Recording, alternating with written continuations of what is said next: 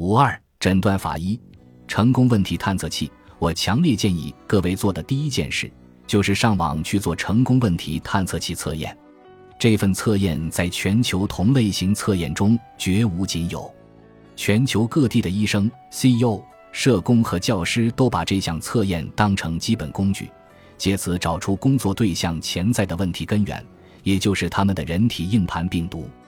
这项测验可以诊断出你所有问题与成功障碍的根本原因，无论是生理、情绪、灵性还是环境因素。成功问题探测器是一项耗时十分钟的灵性诊断，不过与宗教毫无关系。之所以称为灵性诊断，是因为它诊断的是灵心的问题。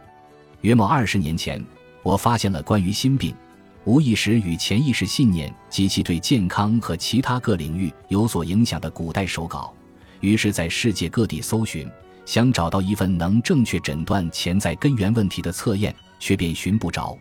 之后。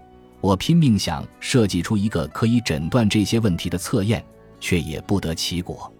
幸好我念博士时的主要研究领域之一是心理测验与测验编制，而我就在这里找到了缺少的那几部分。于是，我开始和几位计算机程序设计师和临床心理学家共同设计这个测验。结果几年后，心病探测器诞生了，在那之后，则是成功问题探测器。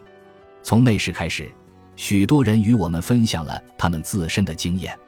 数十年来，他们接受了心理咨询与治疗，做过无数测验，阅读了堆积成山的励志书，也进行了无数次的深入探究。结果，成功问题探测器测验却在十分钟内就找到他们困境的真正源头。他们怎么知道？首先，许多人纯粹凭直觉，就像你知道自己恋爱了。其次，是当他们开始第一次聚焦于测验揭露的真正源头时，长久以来的症状就奇迹般的消失了。我必须说明一件事：在《治疗密码》出版之后，读者可上网接受心病探测器测验。于是有人问我为何不将测验的内容放进书里？